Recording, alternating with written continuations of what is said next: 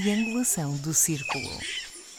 Não, não, não. Isso é muito violento. Aquilo que eu penso não pode ser jamais dito. Senão é- eu era cancelada. Já foste? Foste Eu fui tantas vezes que já sou imune. Bem, muitíssimo bem-vindas ao centésimo, trigésimo quarto episódio da vossa Triangulação do Círculo. Sou eu, o meu nome é Max Spencer Donner, estou a falar-vos de Faro. Olá, eu sou o Daniel e estou-vos a falar da Almada. Não é da comporta? Estava a esperar que fosse da comporta. Está frio, filha. Está a chover, está frio. Nem pensar que eu vou para a comporta toda enlamaçada. Vá, cala-te lá que tiramos um momento de estrelata à outra. Ah, é nada, nunca me tiram, por amor de Deus. Eu sou o Miguel Agramontes e estou a falar-vos de Aveiro. Estamos todas em casa hoje. É Hum, verdade. é chuva, cozy. É, tudo muito caseiro. Para a semana tudo muda. E então, o que é que acharam do 50 gol de Cristiano Ronaldo? Ai, Adorei. Adorei. Senti em mim uma nacionalidade toda a subir. Eu pensei que íamos ter um momento sem futebol. Hum, não, filha, impossível. Enquanto Não, existir hoje- Qatar, Hoje temos Qatar. muito- por acaso até temos muito guitar e muito futebol. Mas, mas, antes disto, temos um direito de antena. Hoje é dia de direito de antena. Os programas de direito de antena são, nos termos da lei, da responsabilidade exclusiva das organizações intervenientes.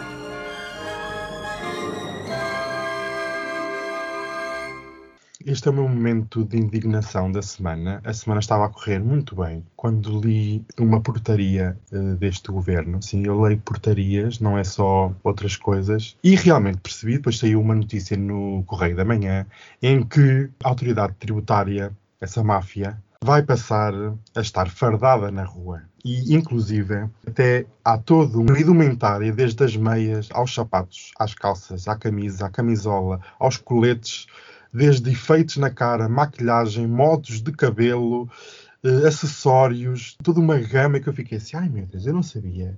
A par como nós tínhamos falado aqui nos, há uns episódios atrás, que Portugal precisava de uma revisão constitucional, também não sabia que a autoridade tributária precisava de um extreme makeover. Sabem aqueles programas cá na SIC Mulher, em que as pessoas vão lá fazer um, um makeover, afinal, a autoridade tributária precisa.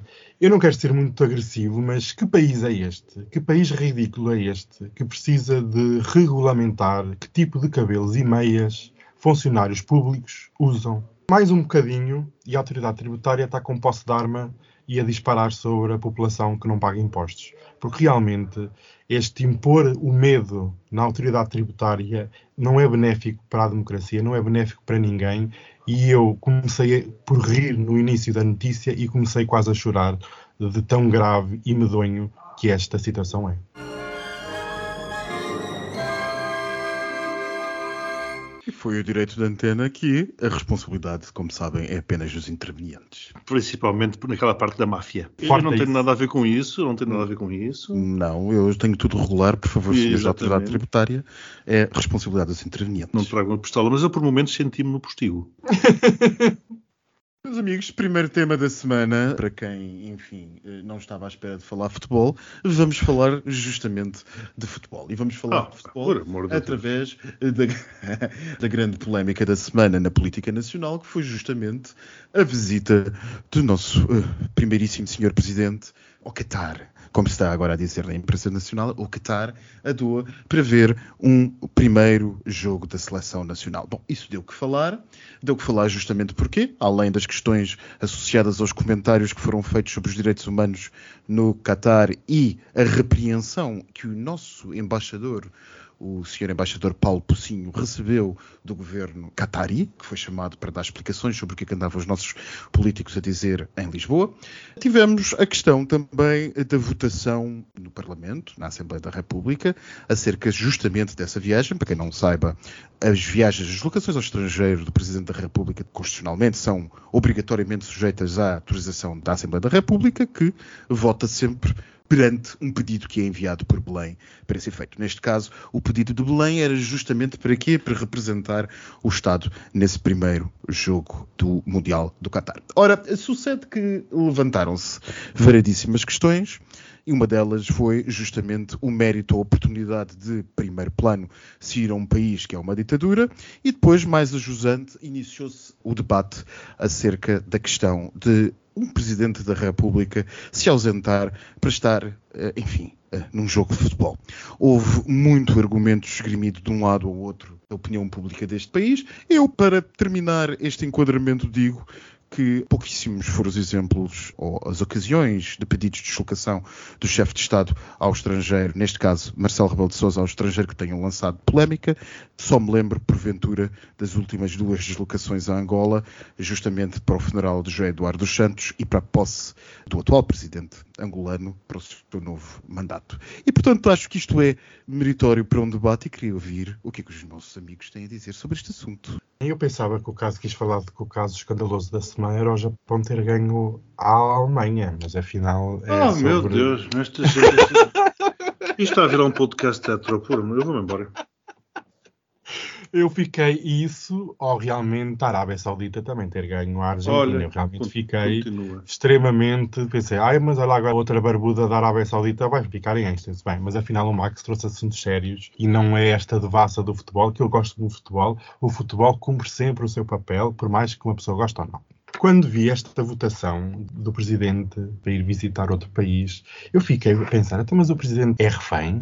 Está preso no próprio país? Não pode sair? Tem que Não, mas pedir algo sempre foi assim. Sim, sim, sempre foi assim. mas eu sei, eh, mas eh, quer dizer, chega-se a estas situações e nós começamos a ver o ridículo do sistema eh, português. Só que um pequeno exemplo, então vamos imaginar que as pessoas votavam todas não.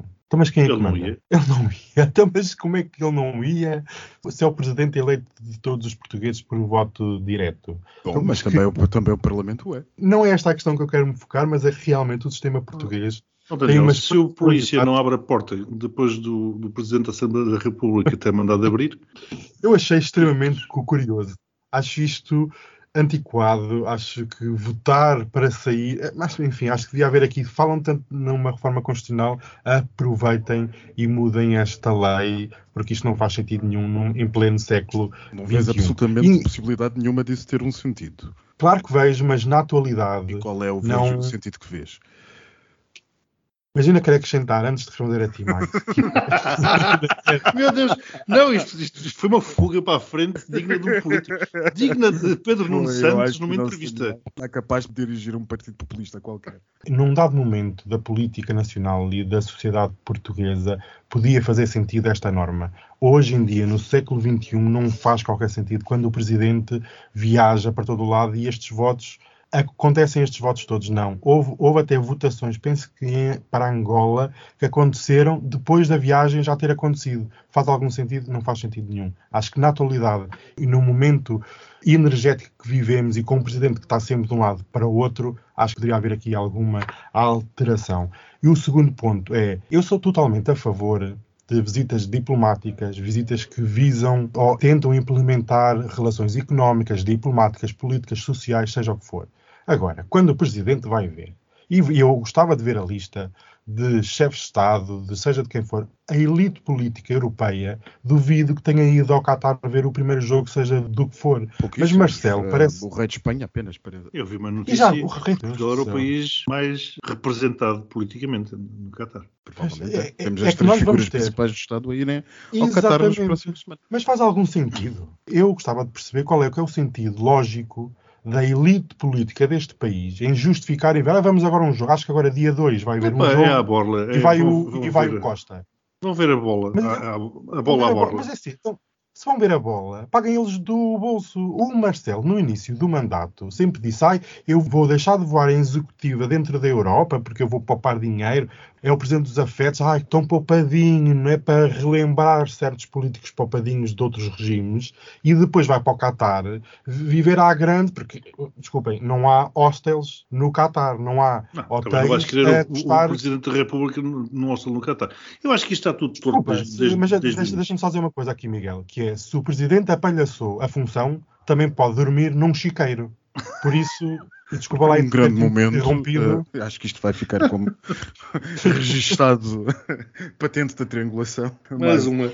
Oh meu Deus. Não, isto é mais, eh, o termo palhaçada ele tem razão. Isto é uma palhaçada desde o início.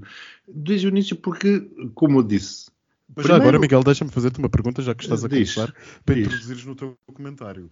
Eu gostava também de saber, e, e esta questão que vos lanço, é se acham que, em termos políticos e de, de opinião pública, porque não é exatamente a mesma pergunta que eu fiz há bocado, em termos políticos e de opinião pública, isto é benéfico para o Presidente e para, para enfim, para o Governo, porque o Primeiro-Ministro também lá irá, ou não? Ou seja, se vocês acham que isto, politicamente, eh, como é que é visto pelo povo? Porque uma coisa pode ser o debate que fazemos, outra coisa é como é que isto de facto é percepcionado. Bom, Marcelo, quando foi perguntado, já ele estava lá no Qatar, ele disse que a maioria do povo estava com ele, estava com essa decisão. Imagino que ele tenha dito isso porque a maioria dos deputados votaram a favor da, da viagem dele e, portanto, se a maioria dos deputados votaram a favor da viagem e se os deputados foram eleitos pelo povo, essa deve ter sido o corolário da, da ideia do, do Marcelo. Agora, sinceramente, acho que o povo já não vê isto como via eh, há uns anos. E acho que ir um Presidente da República dar força à seleção. Porque a, a questão, isto tem muitas vertentes. E se começamos por aqui, então por que motivo é que ele vai ver a final de futebol e não vai ver a final do hockey em patins, por exemplo? Ou de um campeonato de natação, ou do que é que seja. Aliás, curiosamente, somos campeões do mundo em muitas modalidades, do futebol nunca fomos. Portanto, pergunto-me por que motivo é que isto acontece. Será porque o futebol dizem ser o desporto rei? Não sei. Não faço ideia nenhuma. Esta história dos políticos irem à bola, acho que já foi chão que de uvas. Acho que o povo realmente já não vê isto como um ato de nacionalismo, de amor à pátria.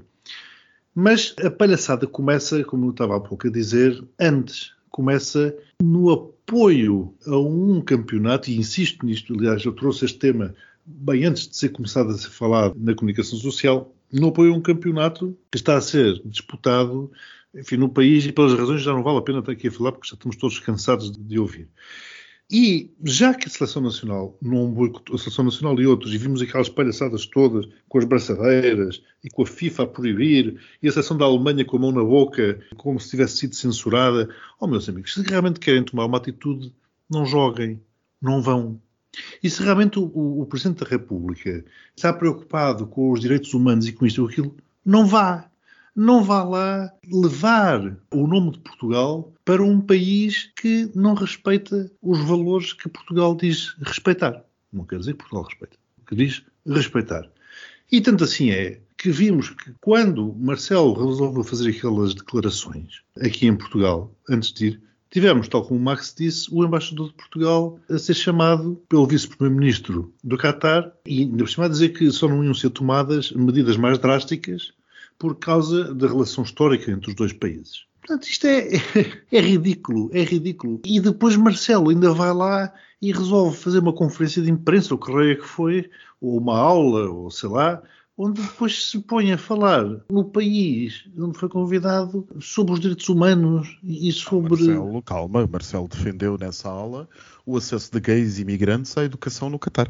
Ah, Mas, ah, ah. mas o que é isto? Quer dizer, não, não, isto mas ele já tinha anunciado isso aqui. Ele dizia, não, eu Não, vou ele lá, não, ele eu não vou lá anunciou e- cá, ele não anunciou cá, não sejas mentirosa, ele não anunciou cá que defendia o acesso Não, não, não, e não. Ele anunciou educação no cá, Catar. Ele, Ele anunciou lá. anunciou cá, ele anunciou cá que ia lá dizer as verdades, ia lá defender os direitos humanos, etc. Isso ele anunciou cá. E depois vai lá e é lá que ele começa a fazer essas Defende que os gays devem ter educação. Mas o que é que é isto? Olha, é uma palhaçada. Isto não tem ponta para onde se lhe pegue. Isto é, é digno de uma República das Bananas e é digno de um presidente e de um Estado que quer estar sempre bem com Deus e com o diabo. Então, mas e para a semana vai lá o António Costa e depois vai o Santos Silva. Então, mas como é que é isto? Vão as três figuras do Estado? Vão-se revezando e depois, se calhar, vai o Presidente do Tribunal Constitucional e depois, sei lá, vai, e os, vai os, e os os- deputados e, e o chefe-general do Estado-Maior das Forças Armadas. Olha, o tudo. Hugo Bem Melo vai com a armada. Para terminar este tema, o que vos parece o justificativo de Marcelo? Ou seja, que o Estado tem relações eh, diplomáticas com a maior parte dos países do mundo e grande parte desses países não são democracias. A primeira é a União Europeia e vários líderes europeus durante os últimos meses fartaram-se de viajar para o Qatar para comprar gás natural. Ponto. E ninguém faz nada em relação ao Qatar porque somos clientes para o gás natural. Vocês lembram-se quando Sócrates viajava para o Catar a tentar conseguir? Lembro, sim, à procura de investimento. Portanto, nós já andamos a viajar para o Catar à procura de dinheiro. Uhum. Por isso, esta história dos direitos humanos é treta. É a balela, é para atirar areia para cima das pessoas e achar que nós estamos acima. Como é que este presidente que falou que mais de 400 casos de abuso sexual de menores era pouca coisa, também disse para esquecermos os, os direitos humanos, como é que este presidente pode dizer mais alguma coisa? Não pode dizer nada. Ele E a agora, minha primeira coisa. Disse para esquecermos, disse para esquecermos agora. Esqueçamos agora. Agora, depois, mas achas que alguém que compra gás natural ao Qatar vai ter em conta os direitos humanos? Nunca na vida. E o segundo ponto é, eu vim a descobrir esta semana, ao ler uma notícia, eu nem sequer sabia dessa situação, estava a ler o jornal e estavam a falar sobre as curiosidades do Mundial, e uma delas era que Portugal e Espanha são candidatos a um Mundial de futebol. E eu não sei se isto com a foi... Ucrânia. Ai, mas Ucrânia. eu não sei se isto foi prestar vassalagem a alguém, aos Qataris, à FIFA, não sei. O dinheiro fala sempre mais alto, é o que eu tenho a dizer. E neste caso, de uma forma ou de outra, o Qatar jorra dinheiro e toda a gente lá vai pôr a, a boca na teta. O dinheiro fala sempre mais alto e a lavagem do dinheiro fala ainda mais. Eu recomendo, agora só que um ponto, para quem tem Netflix, que vá ver o documentário sobre a FIFA, eu fiquei horrorizado. Eu quando vi aquilo, eu fiquei, isto é um polvo asqueroso e corrupto que governa o mundo. Por isso o futebol Então, já mas deixou de isso ser há agora é que muito... descobriram isso. Isso a mim é que me Não. choca. Então só agora é que descobriram Pois. isto. Está toda a gente careca de saber estas, que aquilo é, é fábrica de lavar dinheiro, que, que isto é tudo uma nojice. Isso agora é, que- é que estamos a descobrir. Opa, Porque acaba, agora acaba, é- mas, é, é acaba, mas é com o futebol. mano. Acaba Ah, isso não. Também não sabemos tão radicais, Ah. Miguel. Também assim temos que acabar com o ténis, ou com o basquetebol, Não. ou há corrupção em todo o lado, não é? Bom, mas não do mesmo Até nível. nos, mas- até nos shows da Debbie Cristal, a corrupção quanto mais. Bem, meus amigos, isto já sabem como é que é, nós temos que passar ao segundo tema, e eu aproveito justamente isto que estávamos a falar agora, que foi Marcelo Rebelo de Sousa e a conversa com os países que são ditaduras, porque ele disse justamente isto. Deu como exemplo a COP27 e disse que a COP lembrou que a COP28 vai ser nos Emirados Árabes Unidos, que também não são uma democracia, e foi justamente isto que Marcelo Rebelo de Sousa quis dizer, que é preciso que as democracias mantenham contacto com as ditaduras justamente para poderem abordar estes temas importantes como os da COP. E é aqui que eu chego, que eh, justamente acerca da COP27, que encerrou também esta semana, já depois do nosso último podcast ter sido gravado, e as conclusões da COP27 foram, eh, enfim, eh, como sempre, relativamente frustrantes, bastante frustrantes até, segundo António Guterres, e segundo Franz Timmermans, vice-presidente da Comissão Europeia, que falou sobre este assunto em nome da equipa negociadora da Comissão Europeia para a questão do clima, que basicamente isto resumiu-se chegarmos todos a um acordo sobre um mecanismo de compensação das emissões de dióxido de carbono, em que os países ricos vão pagar aos países pobres, mas entrou para o debate público, além de todas estas questões, como sempre, toda uma nova forma de protesto, algo iconográfica, de forma eufemística que tem sido agora posta em, no, em variedíssimos países e que assenta basicamente em atirar sopa a coisas. Nós vimos esta semana, ainda esta semana, há dois dias atrás, por exemplo, na Austrália, em Sydney, onde um grupo de protesto atirou sopa a um trabalho de Andy Warhol na, na Galeria Nacional da Austrália. Nós temos visto o trabalho uh, Vincent van Gogh atacado em Roma, temos visto ataques semelhantes em Manchester, em Londres, uh, já vimos alguns, em Potsdam, Haia, Madrid, o Prado próprio também já teve uma tentativa. E ainda tivemos invasões de aeroportos e invasões de autoestradas e invasões de linhas férreas. A mais recente foi o aeroporto de Berlim-Brandenburg, o único aeroporto neste momento de Berlim, que esteve encerrado variedíssimas horas aqui há dois dias. Justamente porquê? Porque, à semelhança dos outros eventos que vos disse, os ativistas colaram-se à pista, impossibilitando a utilização pelas aeronaves, assim como se colaram à maior autoestrada de Londres ou a algumas das obras de arte que vos falei. Portanto, perante todo este cenário, eu gostava de ouvir o vosso comentário, sobretudo porque nas opiniões públicas de diversos países, em uma pequena medida isto também foi debatido em Portugal, mas pouco, porque aqui ainda ninguém foi ao Museu dos Costos fazer absolutamente nada mas lá fora tem sido bastante debatido sobre o mérito ou não destas novas formas de protesto. E já agora, relativamente à COP, que, diga-se de passagem, estas novas formas de protesto parecem estar geracionalmente muito próximas da Gen Z. É uma forma de protesto muito apropriada para o TikTok. Eu estou à espera de ver um caldo verde ser lançado por cima de uma obra de Joana Vasconcelos, porque acho que pronto, tenho, tenho que dizer. O que mais tenho a dizer, quer dizer, depois do processo de secularem as, as coisas, pronto, o que é que se deve fazer? Eu concordo que é necessário protestar, porque alguma coisa tem que ser feita. As, as conclusões da COP27 foram uma vez mais ridículas, mais não sei quantos dias que aquilo foi, foi estendido, ninguém se chega a acordo. Isto é uma, uma, palhaçada. O planeta está pela hora da morte, literalmente. E continuamos aqui a discutir coisas ridículas, depois quando é, depois é o dinheiro, depois é paga-se isto, paga-se aquilo. O que é certo é que nós não conseguimos sair dos combustíveis fósseis. Não, não sai, não sai. Pelo contrário, estão cada vez mais, mais em uso. E isto é triste. Realmente é necessário chamar-se atenção para isto Agora duvido que seja a tirar sopas ou, ou tintas ou o que quer que mas, seja. Mas a tirar sopa tomate aos girassóis de Van Gogh, como aconteceu na Galeria Nacional National Gallery de Londres aqui há duas semanas atrás, há quem diga que todo o avanço, e atenção, houve pessoas com bastante crédito no estudo destes fenómenos que disseram que justamente o progresso tem feito eh, com alguma radicalização de sempre de manifestações. Há sempre uma parte que é radical e outra parte que não é Sim, radical, e há quem entenda concordo. que isso favorece a entrada no mainstream de determinados temas. Olhe-se, por exemplo, para as questões da alterglobalização no final dos anos 90 e nos anos 2000, quando andávamos a partir toda a espécie de baixas das cidades onde havia as, as rondas, por exemplo, de negociação da OMC e que hoje em dia a questão anti-globalização é uma questão no centro do debate das opiniões públicas. Mas não há necessidade de se destruir património da humanidade nomeadamente obras de pintores. Já agora, relativamente ao sopa de tomate, acho que teria sido muito mais interessante e, e demonstrava muito mais cultura ter sido atirada para uma obra qualquer de Andy Warhol. Mas pronto. Exato. Alguma, alguma coerência. Exato, alguma coerência. Tinha, tinha estilo, pelo menos. Tinha estilo. É, mas pronto. Agora, acho que não há necessidade de estarmos a destruir património. Quer dizer, se realmente querem fazer algumas coisas deste tipo, não podem começar por destruir alguns postos de gasolina, por exemplo. Não estou a dizer que o façam. Estou a dizer que há uma coerência maior. Porque recordo-me quando, não sei em que manifestações foram, contra os bancos, uma coisa qualquer, o que eles faziam era destruíam as, as, as montras dos bancos. É, é, certo que com isso iam, coitados, aumentar as comissões de manutenção das contas dos povos depositantes, mas pelo menos era, havia ali uma relação direta de causa e efeito, digo eu.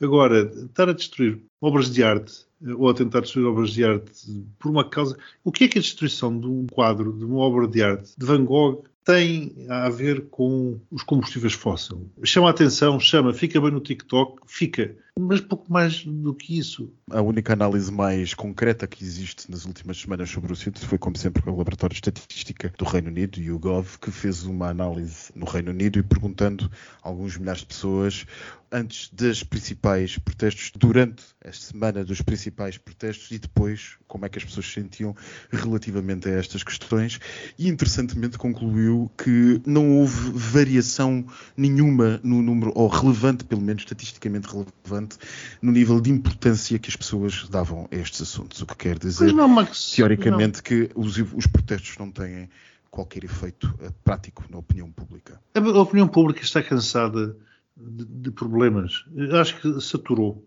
Porque ou é a guerra, ou é a Covid, ou é o planeta que vai morrer, ou é o asteroide que vai colidir, o que quer que seja. Quer dizer, andamos todos aqui com. ou é a varíola dos macacos, andamos todos permanentemente sobre problemas que vêm acontecer. Isto aturou.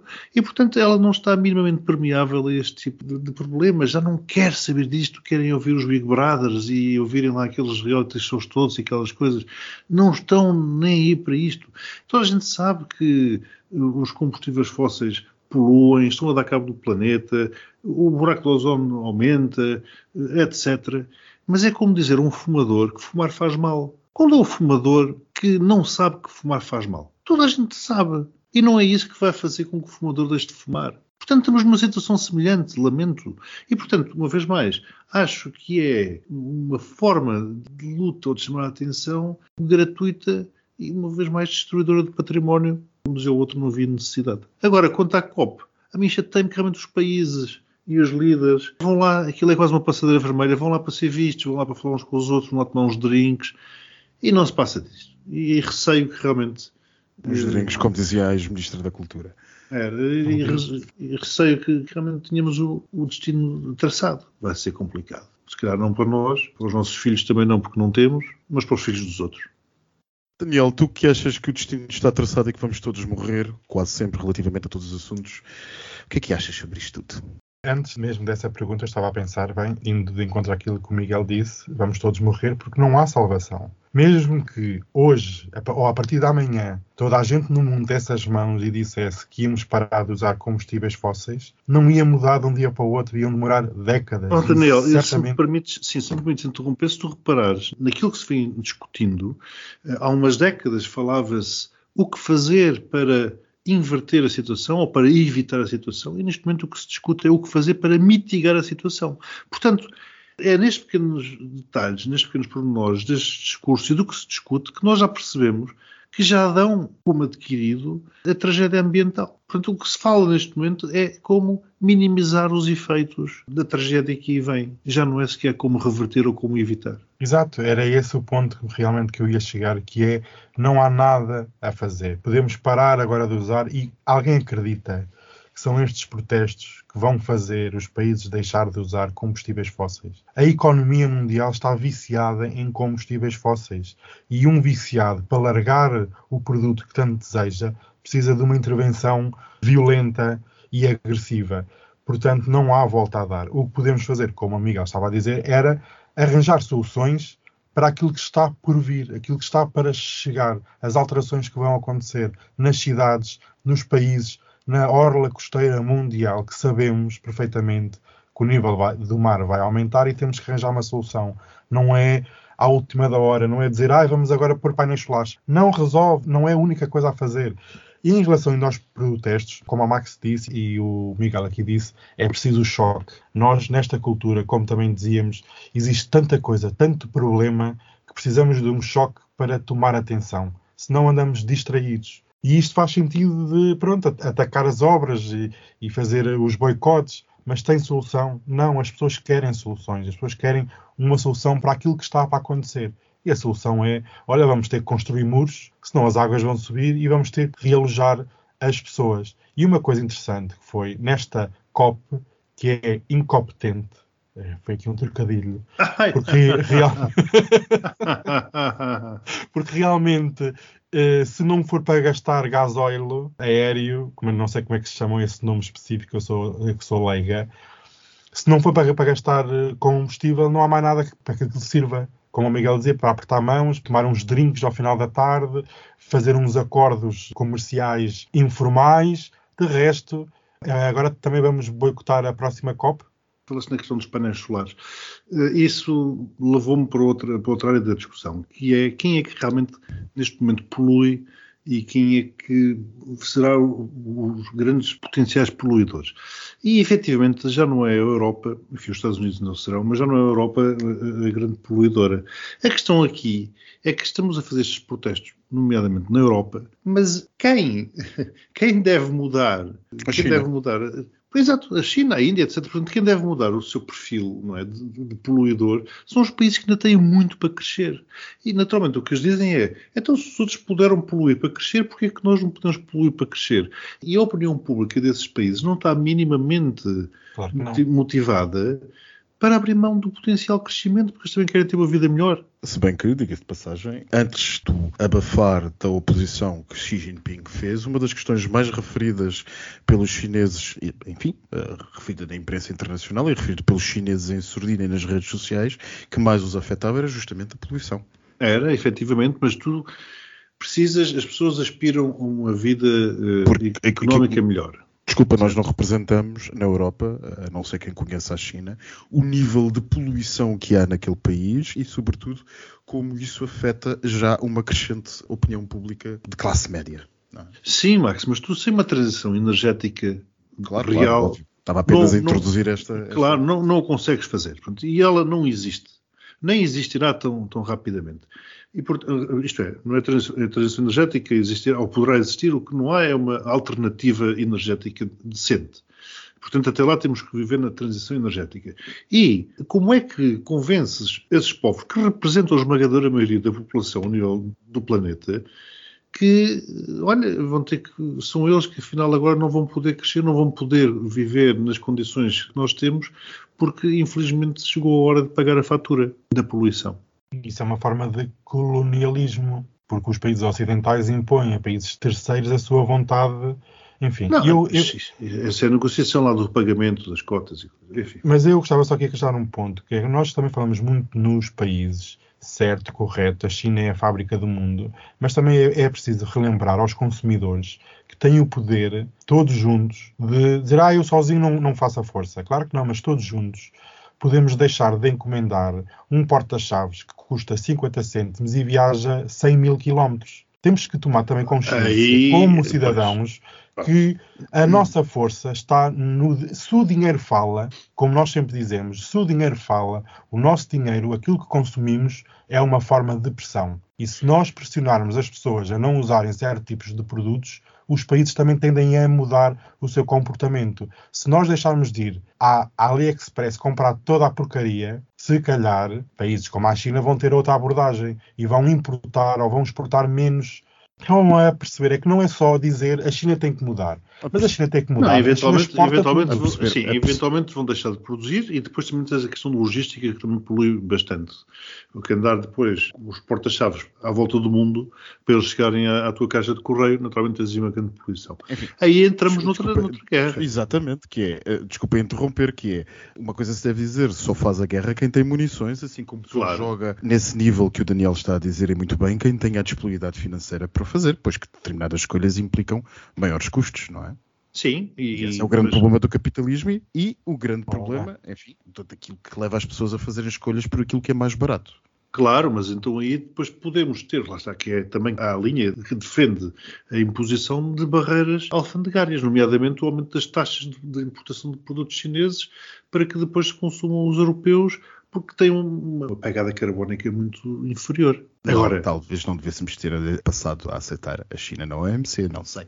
pronto, agora estás a ver, estás a ver onde, é que, onde é que isto vai, não é?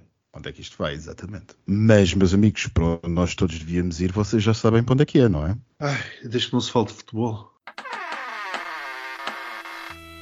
O postigo de Daniel. Eu ia começar a falar de futebol, mas pronto, mas eh, eu parece que vou ter que me calar. Isto parece que é assim, eu estou contagiada com o futebol. Vocês não estão. Não. Não, de todo. Não. Olha, por acaso a esta hora que nós gravamos não há jogos, tudo acabou. Jogou agora há pouco, nós estivemos aqui a comer uns termossos, por isso não se preocupem, está isto aqui um bocado sujo e uns copos por lavar, que deu Inglaterra-Estados Unidos, adorei. Mas eu Sabe gostei que porque o Qatar foi a primeira seleção a ser Ai, eliminada. adorei.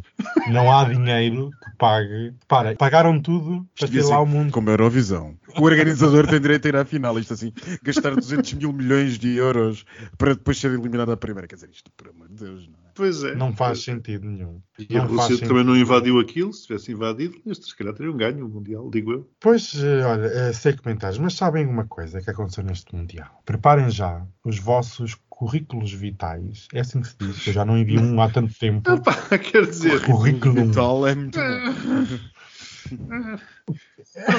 É o testamento vital, eu devia estar a pensar nisso. Devia estar a pensar, eu tenho que começar a fazer o testamento vital para deixar tudo quando morrer, para pensar, olha, queimem-me e metam-me numa plantinha que eu quero ser uma macieira no centro de Lisboa. Olha, um novo programa, em vez do, Antó- do, dizer do António Moedas, do Mário Moedas, não, como é que ele se chama? Não sei quem é Moedas, que ninguém quer saber. Ai, Carlos Moedas. Eu dizer, olha, podia ser a carteira Moedas ou o carteiro Moedas, enfim.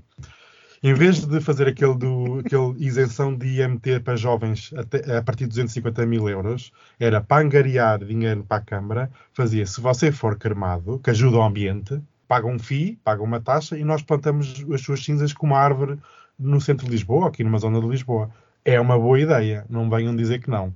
Enfim, preparem os vossos currículos, toda a gente prepare, estão preparados, já estão a ir para o LinkedIn, Sim, completamente. Estou já com a página Oh. aberta. O Europass. já estão. Europa, isso ainda existe. Existe. isso é tão antigo. Claro que existe. A Toda a sério? gente manda currículos em Europass. Sim. Ai, por amor, isso é tão Foi antigo. o Europass que trouxe a tendência das fotos nos currículos em Portugal. Ai, desculpa, eu tenho. Há coisas tão bonitas que se fazem lá fora. Currículos só de uma página, nem tem atrás, é só à frente. Tudo muito conciso, consistente, não, é tudo. Eu uma vez aceitei um currículo, já há muito tempo, que tinha oito páginas.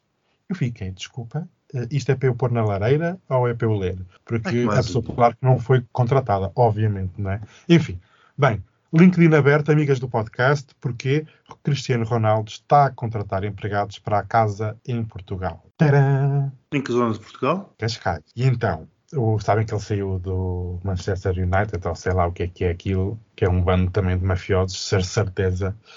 E está a sua, sua moradia em Cascais, está a ser construída, e então já estão a contratar. Porque, claro, isto tem que avançar a coisa para quando chegar o dia está tudo pronto. Primeiro, eh, o salário é fenomenal. Vocês vão querer deixar os vossos trabalhos e ir para aqui. São 6 mil euros mensais de vencimento. Brutos ou É interessante. Não diz que é para não afugentar as pessoas, porque for- eh, se forem brutos, não leva imposto e as pessoas já ficam desmotivadas. E assim, são 6 mil euros, é ficar, ah, então devem ser líquidos, certeza. Mas afinal Hum. são coisas. Não Será? Só tens. Ainda aparece lá a ter de arma em punho. Pistola fardada. Só há aqui um senão. Normalmente os anúncios de emprego, o salário é o bruto, não é? A não ser que seja dito o contrário. Eu vou sempre supor que é o líquido que eu gosto de pensar em grande. Que já está com os descontos feitos. Eu gosto assim de pensar, Sim, ah, já sim. está com os descontos. E depois, quando chega ao cheque, dizer assim, ah, não, afinal não estava com os descontos feitos. Bem, a parte má é que vai ter uma cláusula de confidencialidade. Não podem ir trabalhar para lá para depois vir contar aqui coisas para o postigo. Se calhar aquele assessor do- dos 21 anos. Assim, e, a, e, a, e a ganhar 4 mil euros, assim se vai ganhar mais dois. Pois, já, Já, não ser. é assim grande coisa. Já pode deixar de ser assessor. Já deixou, mas pronto. Ah, já deixou? Eu acho que sim. Hum, tens a certeza disso, Miguel? Não, não tenho, mas pela escandaleira que foi, eu julgo que sim. Não, quem saiu foi o outro de Caminha. Não, esse sim. Esse foram só 300 mil euros. Uma coisa das posições que não ia acontecer. Em caminha. Porque no outro lado já lesou aquilo não em não sei quantos milhões, que isto depois há outras cidades. Então, Pois. só para revogar uma cena que ele fez, uma das coisas que o homenzinho fez, o Miguel Alves, eh, pagaram 19 mil euros só para revogar, e o homem agora é comentador, é que nós agora vamos pagar, já pagámos no governo, e agora vamos pagar todos na RTP. Acho interessante um canal público contratar pessoas com problemas com a lei. Acho interessante para isso, porque é que não se, não se convida, olha, o Isaltino Moraes, não é? Para um jornal da noite, fazer comentário político. E bem, enfim. Eu, eu sei que o tempo é curto, eu só quero dar aqui uma pequena nota. Tem a ver também com bizarrias e o Mundial. Vocês sabem quem é o Júlio Iglesias Júnior. Não, eu conheço o genuíno. Há o pai, Júlio Iglesias. Que é o certo? genuíno. Sim, o genuíno é o, or- o original. Depois tem o Henrique Iglesias, também é cantor, que é outro filho. Sim, que Que até andou metido com a Shakira. reconhecido, não sei o quê e tal. Sim. E depois tem outro filho, que é o, também é cantor, que é o Júlio Iglesias Júnior. Ele deve ter mais. Eu julgo não, que ele, mas- ele e, o, e o João Carlos deviam competir no número de filhos. Eram os dois Mas galãs. era interessante. Mas o que é que eu ia dizer assim? Vocês até podem pesquisar no Google para ver quem é a personagem. Isto também me acabar, porque isto é uma nova bizarria, uma nova moda. É uma, sabes que esta geração. Então o que é que aconteceu? Vocês já apresentaram os vossos namorados e namoradas à família, não é? As Sempre namorada- namoradas nunca. Pois eu também não, mas pronto. Há quem, há, há quem apresente. Há quem é presente. Há quem é presente. Claro, isto é, somos todos unidos, não há aqui discriminações. Um O que é aconteceu? o que quer. Exatamente. O cantor, supostamente, quis apresentar ao mundo a nova namorada. E como é que apresentou a nova namorada? Com um lençol. Não sei se viram. Não. Não, se não viram, têm que ver. Eu não vi nada Que é, disso. ele, para apresentar ao mundo, metam Júlio Iglesias Júnior apresenta nova namorada. Ela aparece com um lençol cheio de brilhantes, com dois olhos e uma boca pintada de preto. É lindo de ver. Realmente o mundo.